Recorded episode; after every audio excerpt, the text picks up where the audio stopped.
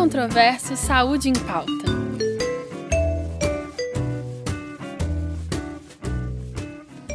Bem, gente, bom dia a todos. É, meu nome é Diomira, eu sou diretora aqui do Espaço do Conhecimento UFMG e com muita alegria, né, vamos começar mais um café controverso sobre o tema diabetes na gravidez, como a futura mamãe pode se cuidar.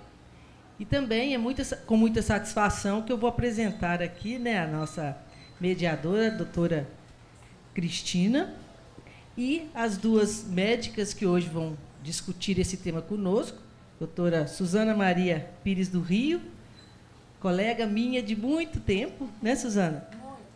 E a doutora Bárbara Caldeira de Souza. Então, eu agradeço a presença de vocês, por terem aceitado o convite, e a presença de todos, e passo a palavra para a mediadora. É, bom dia, sejam bem-vindos. Né? É, nós vamos começar com um tema muito relevante, que é diabetes na gravidez, né? um problema que é frequente, né? e estamos com duas convidadas aqui, que são pessoas né, que atuam nessa área. Eu quero é, comunicar que será realizada a transmissão simultânea né, no, no, do evento no Facebook e por meio da fanpage da Unimed BH. E ao final das exposições, nós vamos abrir para o debate né, nos presentes e também via internet. Eu tenho o prazer né, de apresentar duas colegas, né, a doutora Bárbara, que é minha colega lá no Hospital Mário Pena, ela é médica endocrinologista, graduada no Hospital das Clínicas da UFMG, né, membro, ele é membro da Sociedade Brasileira de Endocrinologia, mestranda do Programa de Saúde do Adulto da Faculdade de Medicina e endocrinologista do pré-natal de alto risco da maternidade Odete Valadares. A doutora Suzana Maria Pires, como já foi dita, né, ela é médica, do, é, mestre doutora de, em obstetrícia e ginecologia, pela Universidade Federal de Minas Gerais e trabalha na Fundação Hospitalar do Estado de Minas Gerais, na maternidade Odete Valadares, onde é preceptora da residência né, desde 1996 e atua é, no Serviço de Assistência Gestantes de Alto Risco Obstétrico da Maternidade Unimed, Unidade de Grajaú. Então, é um prazer. Né? Nós vamos começar com a exposição da doutora Bárbara, e a seguir, a doutora Suzana fará a sua e a gente abre para o debate, ok? Então, boa tarde a todos. Estar aqui com vocês para falar desse tema, né, com o qual eu trabalho desde 2011, lá junto com a doutora Suzana, na maternidade Odete Valadares. E também atendo na, no, no pré-natal de alto risco da Unimed. Bem, a antes de entrar no tema diabetes gestacional, eu quis trazer por que, é importante estar discutindo é, sobre diabetes. Né? A diabetes hoje é uma epidemia mundial. Né? É a doença metabólica crônica caracterizada por uma hiperglicemia. E hoje existem no mundo cerca de 425 milhões de diabéticos. E a estimativa é que ocorra um aumento de 48% tá? Em 40 anos ali, ó, em 2040, em 30 anos, em 2045 estima-se 629 milhões de diabéticos, né? E a gestante tem uma parcela aqui, né, de proporção que a gente vai discutir a prevalência hoje, né, que chega em torno de 16% das gestantes com diagnóstico de diabetes na gravidez. Então, no mundo inteiro existe uma alta prevalência da doença diabetes, né? E como que é o cenário? Pode passar, por favor. Na América do Sul e Brasil. Na América do Sul e Brasil, a gente tem uma prevalência estimada de cerca de 9% de diabetes né, na nossa população adulta. Esses são dados de 2017. Pode passar, por favor. E no Brasil nós temos cerca de 13 milhões de diabéticos. Um a cada 12 adultos brasileiros podem ter o diagnóstico de diabetes, sendo que a grande maioria desconhece o diagnóstico. Até 40% tem a doença e não, não sabe, né? não faz exames, não detecta. A prevalência é um pouquinho maior em mulheres e na gestação a doença chega a afetar uma a cada oito gestantes. É, no Brasil existe desde 2000 e 2003, é, 2006, um sistema de vigilância de fatores de risco e proteção para doenças crônicas. E esse sistema de vigilância é importante né, para o Brasil conhecer como que está a situação dessas doenças crônicas não transmissíveis, doenças graves como obesidade, hipertensão, diabetes, doença cardiovascular e doenças respiratórias crônicas. Vejam no gráfico que é, o índice de obesidade no Brasil hoje é em torno de 20%, né? dados aqui de 2016, que foi o último inquérito. Diabetes afeta cerca de 9,9% das mulheres e excesso de peso, que é um índice de massa corporal superior a 25, chega a afetar até quase 60% da população brasileira. Então, por que, que eu quis trazer esses dados? Porque isso aqui é o substrato né, para o tanto de casos de diabetes que tem ocorrido né, atualmente que a gente tem detectado cada vez mais excesso de peso e obesidade como substratos para diabetes. Pode passar, por favor. Então, existem vários tipos de diabetes. Os principais são diabetes tipo 1, que é quando o pâncreas, que é a fábrica né, da insulina, não produz adequadamente esse hormônio, que é essencial né, para transporte da glicose para dentro das células a diabetes tipo 2, que é a mais prevalente no nosso meio, né? que é quando o organismo produz insulina, mas existe uma, um prejuízo na sua ação devido a uma resistência dos tecidos né, à ação da insulina. E alguns casos de diabetes tipo 2, podem evoluir com o tempo para uma falência de secreção de insulina também. Além dessa resistência periférica, vai evoluindo para uma falência. E existe a diabetes gestacional. Existem vários outros tipos de diabetes, mas esses seriam os três principais. E as grandes consequências, né, conhecidas de todos, são a cegueira, o AVC, o infarto, a falência renal e a amputação. Pode passar. É, e a diabetes mellitus gestacional, por que, que ela é hoje um problema de saúde global? Bem, é, tem ocorrido no mundo inteiro um aumento da prevalência de diabetes em mulheres no período fértil e também no ciclo gravídico puerperal. Por que deste aumento? Primeiramente, as mulheres têm engravidado cada vez mais tarde, né? Antes, em, por volta dos 30 até 40 anos, as mulheres têm buscada a gestação. Né? Tem ocorrido, conforme nós vimos naqueles dados do Vigitel, um aumento dos índices né, de obesidade e sobrepeso na nossa população e na população do mundo inteiro, incluindo mulheres jovens. Né? As pessoas estão mais sedentárias e nós temos um acesso muito grande ao consumo de alimentos industrializados e ultraprocessados. Então, esses seriam os principais fatores né, que contribuem para o aumento da prevalência da diabetes na gestação. É, a diabetes gestacional, então, hoje tem uma prevalência mundial média de 16,2%. Mas alguns países do mundo, como a Ásia, né, os países asiáticos, chegam a ter uma prevalência muito elevada, superior a 25%.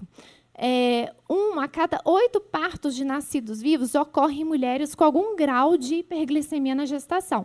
E desses, a grande maioria é diabetes mellitus gestacional e cerca de 15, 10 a 15% são diabetes mellitus, ou que ela já tinha antes de engravidar, ou um diabetes que é descoberto na gravidez, que eu vou explicar mais à frente. Então, no Brasil, a prevalência está em concordância com a prevalência mundial, 18%, que é um dado muito relevante, né? 18% é uma fatia grande das nossas gestantes. E lembrar que a história obstétrica de diabetes gestacional é o principal fator de risco para essa mulher futuramente desenvolver doenças cardiovasculares, síndrome metabólica e diabetes mellitus tipo 2. E lembrar que a hiperglicemia na gravidez afeta os filhos dessas mulheres, conforme a doutora Suzana vai explicitar melhor essa parte, aumentando o risco dessas crianças que foram geradas né, num útero, digamos assim, hiperglicêmico, né, aumenta os riscos, os riscos dessas crianças serem obesas, terem diabetes na vida futura e doenças cardiovasculares. Os principais fatores de risco. Quem é a gestante que está sob risco de vir a ter o diagnóstico de diabetes gestacional? São vários os fatores, eu não vou ler todos aqui, mas principalmente a idade materna, superior a 35 anos, mulheres com sobrepeso, se ela já tinha uma glicemia alta pré-gestação, se ela tem um pai ou mãe com diabetes, se ela tem aquele sinal clínico de acantose, que é um escurecimento das dobras aqui da pele, né, principalmente pescoço, axila, um escurecimento da pele é um sinal de resistência à insulina, síndrome dos ovários policísticos, se ela teve diabetes na gravidez anterior e se ela deu à luz um menino, às vezes ela não teve diagnóstico de diabetes, mas ela deu à luz um menino pesando mais de 4 quilos em gestação anterior. Seriam esses os principais fatores de risco que a gente tem que estar atento, que é uma gestante de alto risco para ter a doença. Por favor, próximo. Bem, então os riscos né, da diabetes na gestação são grandes, pra, tanto para a mãe, quanto para o recém-nascido, quanto para a criança, na idade, né, na infância, na adolescência, na vida adulta dela. É, como eu disse, né, para a mãe, além da diabetes síndrome, futura né, e síndrome metabólica, existe um risco aumentado de cesárea, de pré-eclâmpsia, de infecções, de bebê grande para a idade gestacional, então ter um trauma no parto. Para o bebê, o risco de aborto, de feto grande para a idade gestacional, de traumas, de malformações. Aí, nesse caso, é quando a hiperglicemia é mais precoce, ali nas primeiras oito semanas de gestação prematuridade, desordens metabólicas, etc. A doutora Suzana vai explicar isso muito bem. E o risco para as crianças, conforme eu já disse, né, que a gente tem que lembrar que a gente tem que cuidar bem do bebê né, dentro da barriga e pensando no futuro dela também. Que o bom controle metabólico na gravidez vai prevenir aquelas complicações no futuro dessa criança. Pode passar. Os sintomas da diabetes. Será que dá para eu desconfiar da presença da doença? Como a glicemia mais alta é a mulher pode sim vir a ter sintomas, tá? Glicemia acima de 200, a mulher já pode começar a perceber o aumento da frequência de ir ao banheiro fazer xixi, perda de peso, falta de energia, sede em excesso, visão embaçada, cansaço excessivo, infecções de repetição cândida, infecção urinária e um aumento do apetite. Sempre essa mulher vai ter sintomas, então por isso que a gente tem que fazer o rastreio, né? a gente pode ter três categorias de hiperglicemia na gravidez. Eu posso ter a diabetes, que a mulher já era diabética, então ela já tinha um diagnóstico antes de engravidar. A mulher que detecta diabetes na gravidez, ou seja, na gestação, é o momento ali que ela está no médico fazendo os exames, então ela descobre ser diabética na gestação. E nós temos a diabetes gestacional, que é uma doença da gestação, em geral presente a partir da 24ª semana de gestação. A diabetes mellitus, que a mulher já, é, já tem o diagnóstico pré-gestacional, representa cerca de 10% dos casos de diabetes na gravidez e é motivo assim, de maior preocupação nossa, né, endocrinologistas, obstetras, porque é uma mulher que exige mais cuidados. Né? O risco de complicação materna e fetal é um pouco maior, né, porque são mulheres que já têm a doença, então já têm, às vezes, um controle prévio ruim, né, ou já tem complicações. Então, o risco de malformações é um pouco mais elevado, principalmente se ela engravida com uma glicemia mal controlada. Então, é imprescindível o controle metabólico da diabetes antes da mulher engravidar. Então, a mulher que tem diabetes, ela tem que fazer um, uma coisa que a gente chama de pré-concepção. Procurar o seu endocrinologista, fazer os exames, procurar baixar os níveis de glicemia, né, trocar, às vezes, medicação para se adequar, para ela poder engravidar com segurança, glicohemoglobina baixa, menor que 7, idealmente menor que 6,5, para diminuir o risco de abortamento e teratogenicidade, que essas são essas malformações.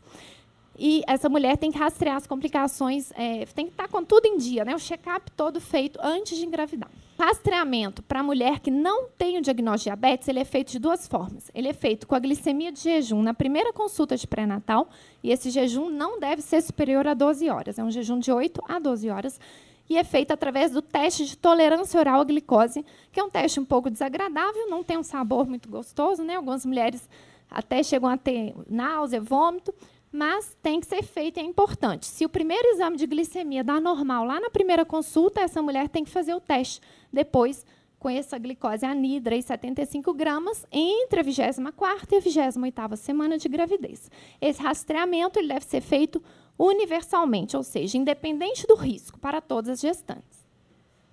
Esse gráfico eu vou passar, depois se alguém tiver dúvida, porque ele é mais detalhado para o público, mas é, é falando como que é o critério atual de dia, diagnóstico. E isso aqui a gente pode deixar para discutir depois. Pode passar também. Bem, e feito o diagnóstico de diabetes mellitus-gestacional, como, eu, como que eu vou proceder? Né? Recebi o diagnóstico, e agora? Né? Meu mundo caiu, o que, que eu vou fazer? Como que eu vou... O que eu devo procurar? Primeiramente, procurar uma equipe né, especializada, um obstetra que tem experiência em pré-natal de alto risco, um endocrinologista também com experiência em diabetes gestacional, uma boa nutricionista, né? Então você vai procurar uma equipe que vai te dar assistência. Você vai iniciar a monitorização da glicemia capilar diariamente. É uma coisa chata, ficar o dedinho, mas extremamente importante. Tem que ser feito, porque é a partir dessa monitorização que a gente vai fazer todo o controle da gestação. Tem que seguir uma dieta saudável, iniciar atividade física e monitorar a glicemia após o parto, manter hábitos de vida saudáveis após o parto, que é uma forma de você diminuir o risco futuro de ter diabetes e doença cardiovascular. Então, o monitoramento da glicemia ele pode ser feito através do glicosímetro, através de dispositivos é, que você é, tem um monitoramento contínuo da glicose no líquido ali intersticial, que é um aparelhinho mais recente aí que está no mercado. Né? Você tem hoje aplicativos, é, como essa foto dessa tabela, né? que facilitam a, a anotação das glicemias né? e a visualização do que está bom, do que está ruim a recomendação é fazer de quatro a seis medidas por dia. Em geral, a gente recomenda o jejum e uma ou duas horas após as refeições. É, Para gestantes diabéticas tipo 1, que usam múltiplas doses de insulina, a gente recomenda também as glicemias pré-refeições. Então, dá uma média de 10 medidas por dia para diabéticas tipo 1. As metas são muito rigorosas, né? A gente precisa de um controle muito fino. Então, uma glicemia de 100 pra, em jejum estaria bom para um diabético não grávido, mas para uma gestante está alto. Então, na gestação, a meta é menor que 95 para jejum, uma hora menor que 140 e duas horas menor que 120. E outra coisa muito importante é combater as hipoglicemias. As hipoglicemias, que é a glicose baixa, né, abaixo de 70, 66, ela traz um risco também, tanto quanto a hiperglicemia tanto para a mãe quanto para o feto, e deve ser combatida. A dieta saudável ela é extremamente importante, é onde o paciente tem mais dúvida. Né? Depois, eu acredito que muita pergunta que vai ser relacionada à dieta. É, como que então deve ser a dieta de uma gestante? Eu falo assim, não tem muito mistério, o difícil é, é colocar em prática, né? Mas a gestante tem que fazer três refeições principais, café da manhã, almoço e jantar, e dois a quatro lanches pequenos. Então, dá uma média de cinco a seis refeições ao dia. As refeições devem ser mistas, ou seja, nunca comer só o carboidrato, né, só proteína. Então, o ideal é combinar carboidrato, proteína, gordura e fibra. Carboidrato, depois a gente pode discutir melhor. O que é carboidrato? Né? É pão, é macarrão, é arroz, é vegetal, é fruta. Então, a gente vai priorizar os carboidratos complexos, que têm muita fibra e baixa carga glicêmica, baixo índice glicêmico. Então, são os pães e cereais 100% integrais, os vegetais não amiláceos, ou seja, não, é, não inclui que a batata, a mandioca, né? são os feijões, a cenoura, é, algumas frutas que têm menos açúcar. A mulher deve selecionar proteínas magras. Se ela for vegetariana, ela vai investir nos legumes, nas hortaliças, na quinoa, nos iogurtes, nos queijos. Metade do prato deve ser de vegetais, variar a forma de fazer os vegetais, fazer cru, fazer refogado. Lembrando que, se ela for toxoplasmose né, susceptível, ela deve fazer a higienização dos vegetais crus né, e evitar de comê-los na rua pelo risco da toxoplasmose. As gorduras, a gente prioriza as gorduras boas, né, que são as gorduras do azeite, do óleo de amendoim, do abacate, das castanhas, dos peixes e das sementes de chia e linhaça.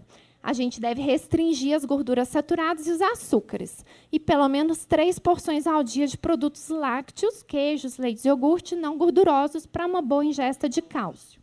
Cálcio e prote... fontes proteicas. Então, esse é o prato da gestante, né? Metade vegetais, ali faltou umas folhinhas, né? Mas metade vegetais, arroz integral, 100% integral, uma carne, né? E uma leguminosa. Pode ser feijão, lentilha, ali está uma foto um grão de bico. Então esse é o prato ideal da gestante, tá? Quais alimentos evitar? Aquelas guloseimas, né, que todo mundo gosta de comer, mas que na gestação a gente tem que ficar longe delas, tá? Bolos, roscas, biscoitos, doces, pudins, refrigerantes, suco de fruta com açúcar adicionado e sucos de caixinha, né? Que ele é lá 30% fruta, o resto é corante, açúcar, né? Sucos de pozinho, nem pensar. Alimentos amiláceos, né, que são as fontes de amido, né, macarrão, batata, milho, pão francês, pão doce os carboidratos ocultos, tem que ter cuidado. Alimentos muito processados, ketchup, molhos de tomate que, industrializados, se você tem que ler o rótulo, a maioria tem açúcar, então procurar aqueles que é o tomate pelate, que é só o tomate, né, não tem açúcar. Comidas instantâneas, bebidas alcoólicas, são fontes de carboidratos ocultos. A gente não percebe que está consumindo carboidrato ali, o açúcar. Né? E leites e frutas, eles são alimentos saudáveis, sim, mas a gente tem que lembrar que eles também têm açúcar, né? a lactose e a frutose, então tem que ser consumidos dentro de uma concentração que você vai combinar com o seu médico, seu nutricionista, não pode exagerar também. Os adoçantes a gente pode utilizar sim, né? É, existem é, quantidade assim determinada, mas essa quantidade máxima é muito grande, dificilmente a gestante vai ultrapassar essa quantidade.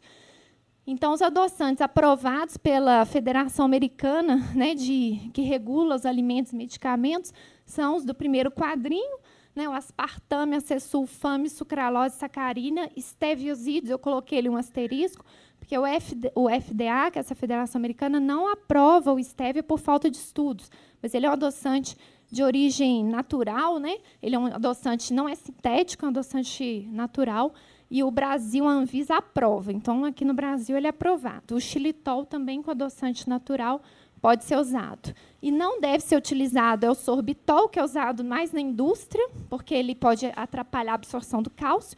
A frutose, usar xarope de frutose para adoçar. E ciclamato. Aí tem que ter o cuidado que muito alimento industrializado conhecido no nosso mercado, tá? Que eu não posso falar o nome aqui, mas muitos que a gente muitas pessoas gostam de consumir aí, tipo um refrigerante zero aí, famoso, tem ciclamato. Então a gestante não deve consumir porque existem estudos, né, que ele passa pela placenta. E em ratos ele pode estar associado a alterações testiculares nos ratinhos, a câncer, então tem uma passagem transplacentária.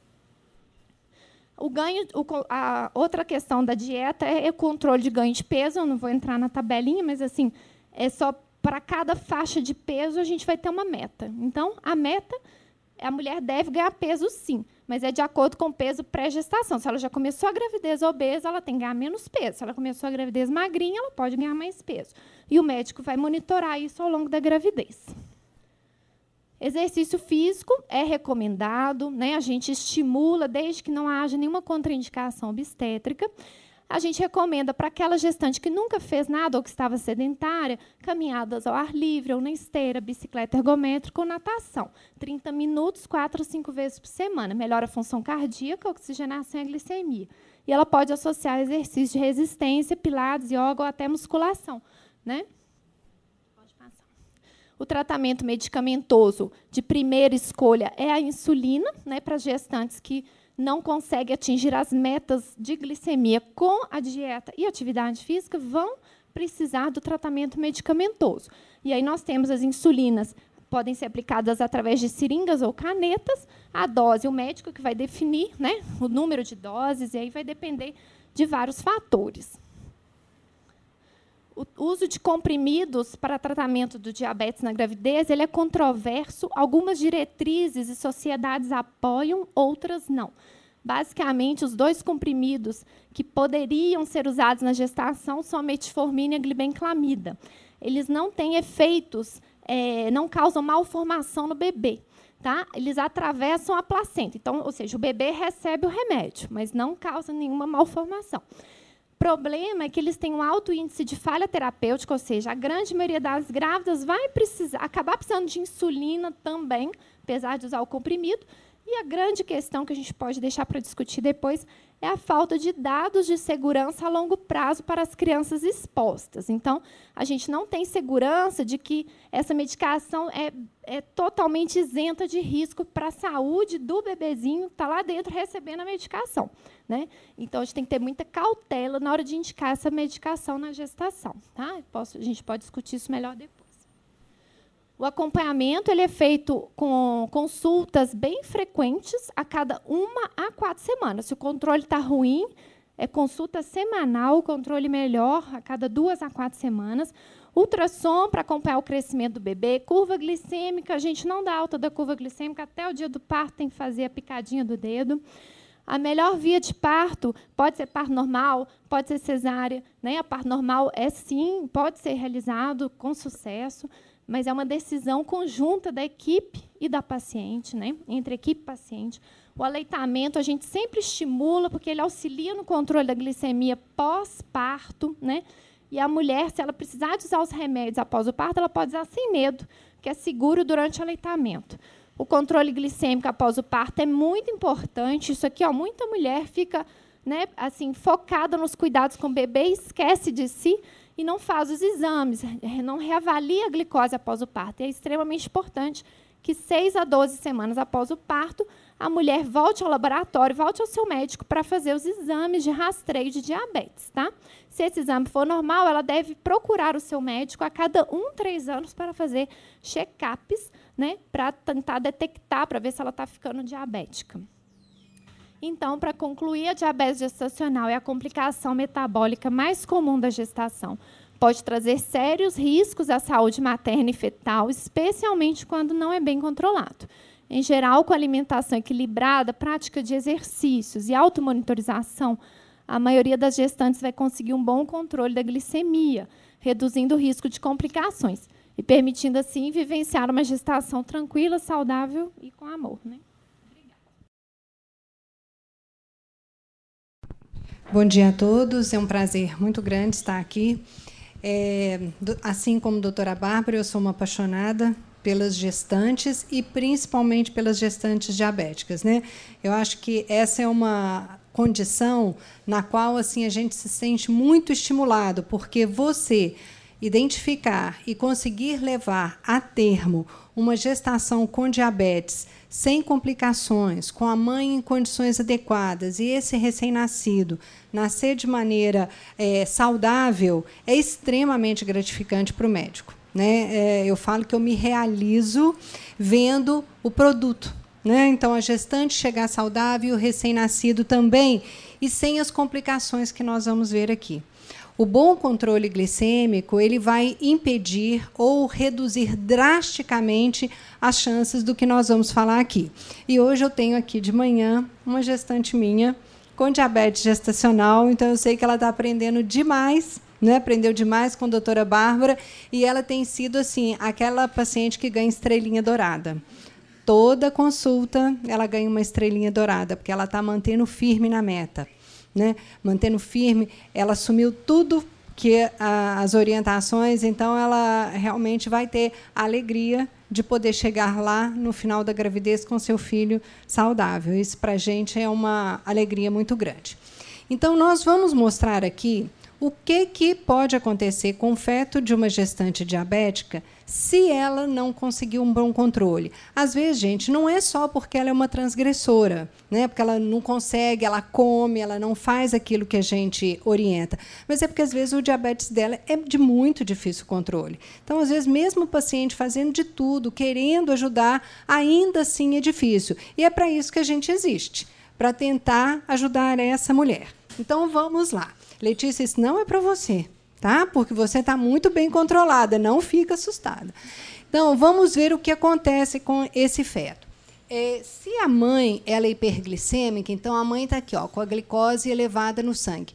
O feto é hiperglicêmico. A glicose ela passa livremente da circulação materna para a circulação fetal. Então, se a mãe é hiperglicêmica, o feto é hiperglicêmico. O, esse ambiente, gente, hiperglicêmico do feto, esse aumento da glicose no feto, vai fazer com que haja produção excessiva de radicais livres de oxigênio. Todo mundo aí já ouviu falar de radical livre de oxigênio, sabe que são eles que nos envelhecem, que matam as células.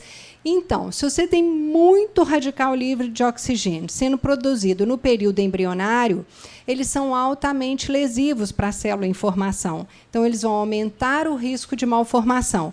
Isso é muito mais frequente naquela paciente que já era diabética ou não sabia que era e engravida com hiperglicemia. A chance de malformação ela é muito maior nessa condição. Então, os filhos de mães diabéticas mal controladas têm esse risco mais elevado. É, então, aí o recém-nascido vai pode nascer com malformação. Aí nós vamos partir do segundo. O feto é hiperglicêmico, que se a mãe é hiperglicêmica, ele também é. Só que o feto não tem diabetes, né? Então, o pâncreas do feto ele é capaz de responder a uma condição de hiperglicemia. Então, em torno de 12 semanas, o pâncreas já está produzindo insulina, do fetinho com 12 semanas.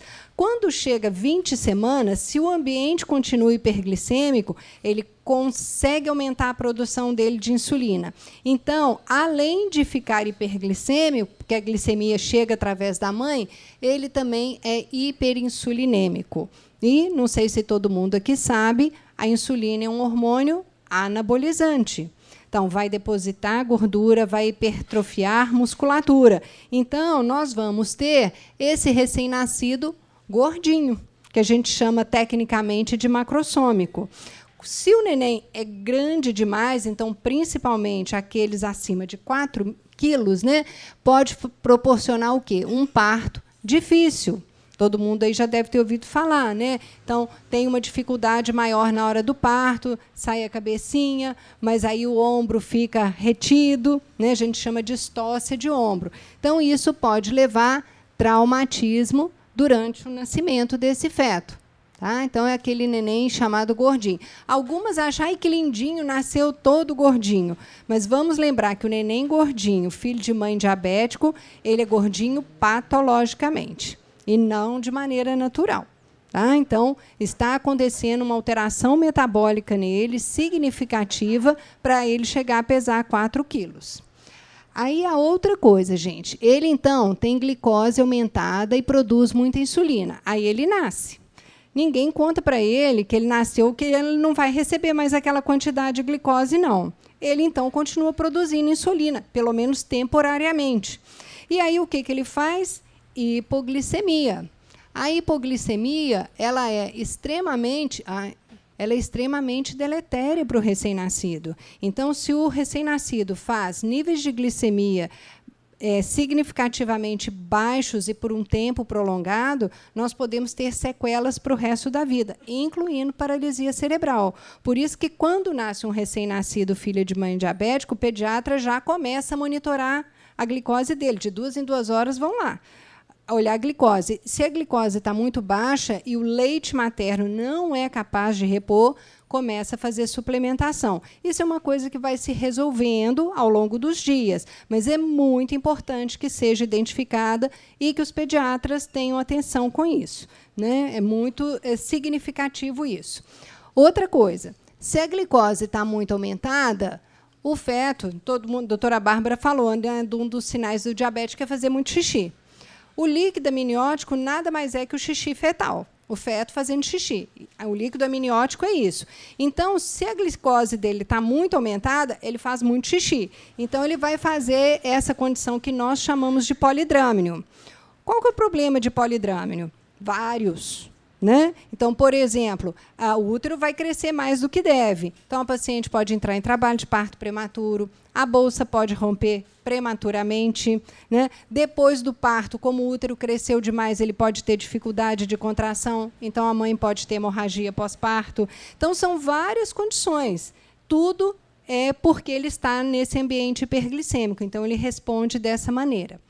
A outra coisa super importante, gente, é que quando a mãe está nesse estado de hiperinsulinemia, o feto está nesse estado de hiperglicemia hiperinsulinemia, atrasa o amadurecimento do pulmão do feto. Então, às vezes, mesmo nascendo a termo, ele pode ter dificuldades respiratórias, pode precisar fazer uma visita no berçário ou, às vezes, no CTI. Então, não é porque ele tem 38 semanas que está livre desse problema, justamente pelo atraso do amadurecimento do pulmão desse feto. Então, é mais um problema para ele. Então, aí a hora que ele nasce, ele tem dificuldade respiratória. Agora nós vamos passar para o lado de lá. Então, nós vamos voltar de novo na hiperglicemia da mãe. Quando a mãe é hiperglicêmica, a doutora Bárbara falou lá no começo uma, um, um, exame que a gente faz que é hemoglobina glicada. Tá? Se a mãe tem uma hemoglobina glicada muito elevada, o que, que acontece? Essa hemoglobina glicada tem uma elevada afinidade por oxigênio, ela gosta muito de oxigênio. Então, ela segura oxigênio com ela e diminui o aporte de oxigênio para o feto. Então, ele fica num ambiente com baixa tensão de oxigênio. E aí, o que, que ele fala? Ele fala, oh, bom, tem que me defender, tem que dar um jeito. Então, o que, que ele faz? Ele começa a produzir células vermelhas. Então, ele aumenta a produção de hemácias. Tá? Como ele vai aumentando muito a produção de hemácias, ele fica, leigamente falando, com sangue grosso e que a gente chama de hiperviscoso. O que, que pode afetar esse sangue grosso ou hiperviscoso para ele? Primeira coisa, quando ele nasce, ele tem que lidar com aquele excesso de sangue. Então, ele começa a destruir algumas hemácias dele para poder ficar normal.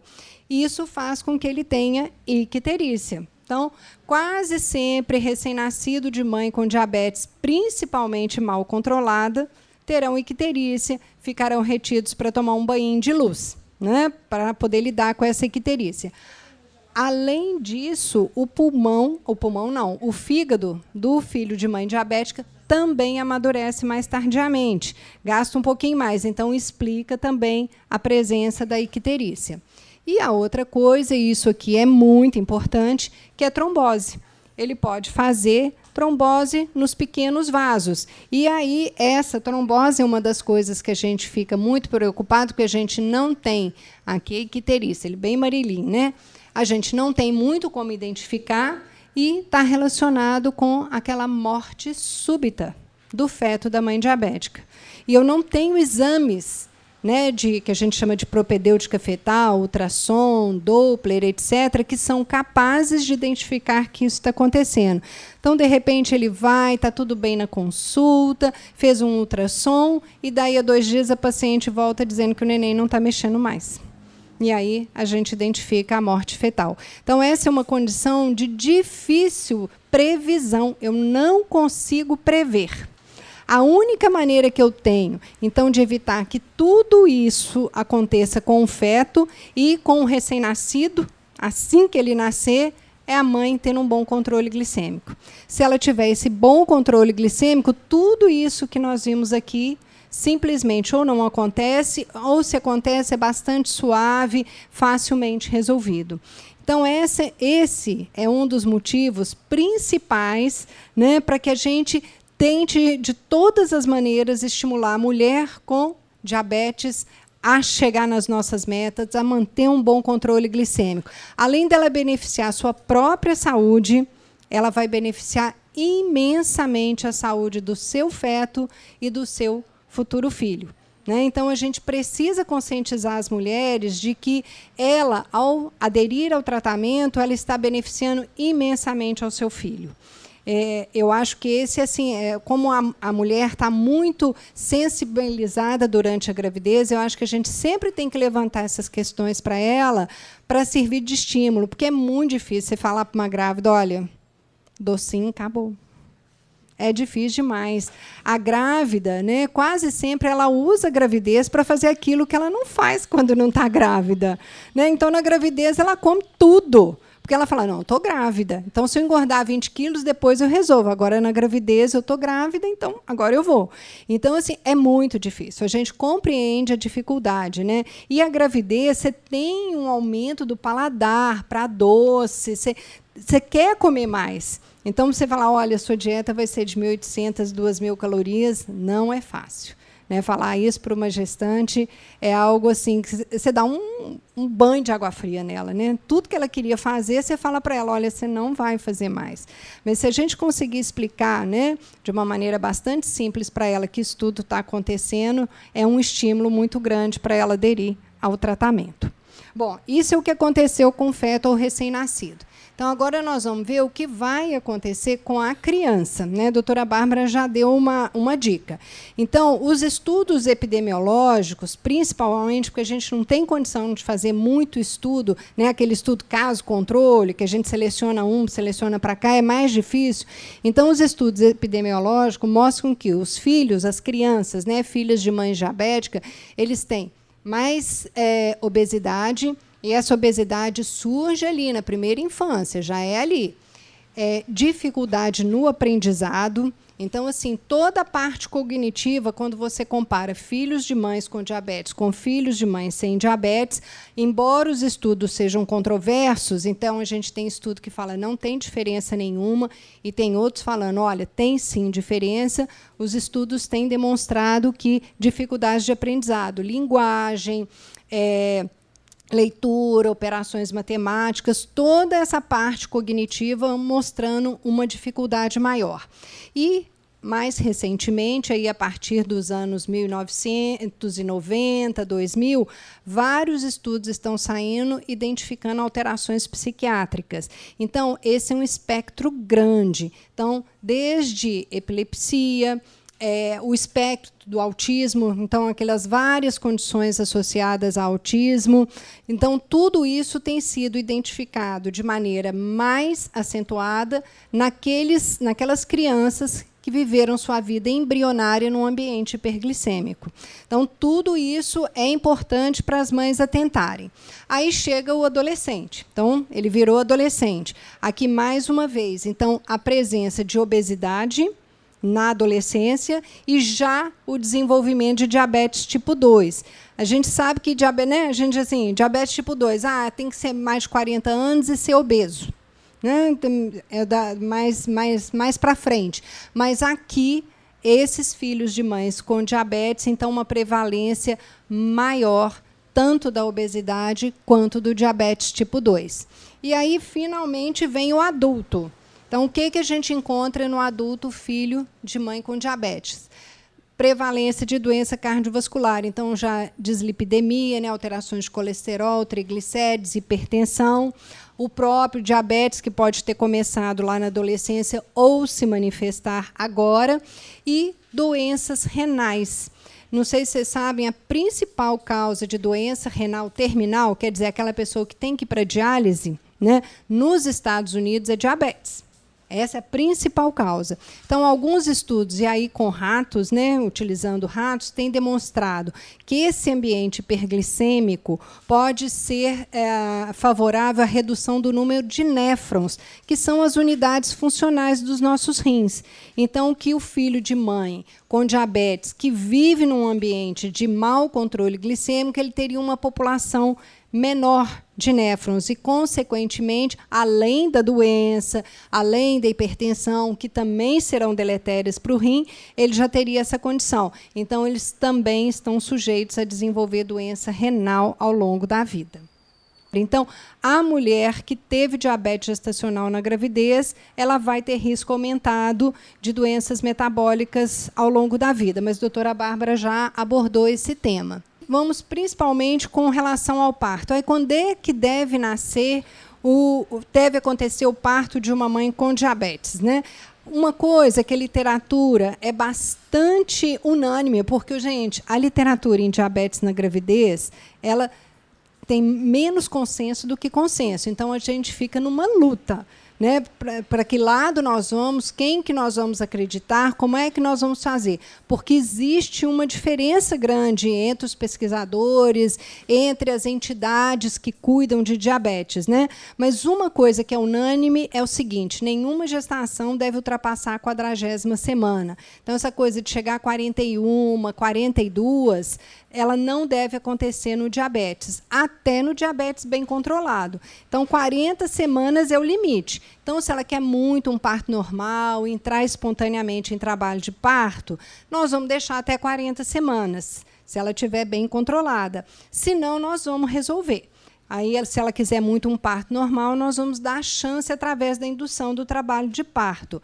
Se ela não quiser, não, não quiser passar por isso ou tiver alguma contraindicação, nós vamos indicar a cesariana, mas não ultrapassar 40 semanas. É, todos os casos devem ser individualizados. Para eu falar assim, ah, aqui só com dieta é 40 semanas, ah, que a dieta mais insulina é 38, a mal controlada é 34. Então, assim, a gente sabe que existe um espectro de idade gestacional adequada, né? mas cada caso é um caso. A gente nunca deve dizer, ah, só vai nascer com 38 semanas, porque pode não ser essa condição. Tirando que ninguém vai ultrapassar a quadragésima, as demais a gente vai sempre individualizar. E como a doutora Bárbara também já mencionou, gente, a via de parto ela precisa ser individualizada. Não existe receita de bolo para a via de parto. Nós tentamos estimular a via vaginal o máximo que nós podemos, porque é a melhor via mesmo. Né? Então, a gente deve, mas no mundo inteiro, não é o Brasil que é o campeão mundial de cesariana, não, isso não é a realidade brasileira apenas. Se você for diabética, a sua chance de cesariana é entre 30% e 50% no mundo inteiro. Tá? No mundo inteiro, é, a mulher que tem diabetes tem um maior risco de ter o parto por cesariana. Então, é, mas nós vamos sempre discutir se ela tiver condições de entrar em trabalho de parto, se ela entrar espontaneamente, se o peso do feto estiver adequado, se o controle glicêmico estiver adequado, melhor via sempre será a via natural, que é a via vaginal. Então, é, sempre lembrar que isso também vai ser de comum acordo com a paciente, com a equipe que estiver assistindo, quem for fazer o parto dessa paciente, para poder, uh, este momento, que é o nascimento desta criança, ser muito tranquilo, ser sem complicações. Então, sempre individualizar e não fazer programações antecipadas. Isso é extremamente importante. Em relação, então, aos, a, a, esse prognóstico fetal e materno, curto, médio e longo prazo, essas são as principais ocorrências que nós temos nos filhos de mães com diabetes e nas próprias gestantes também. Ok, obrigado. E nós encerramos né, mais essa edição do Café Controverso. O Café Controverso Saúde em Pauta é uma realização do Espaço do Conhecimento FMG em parceria com o Instituto Unimed BH.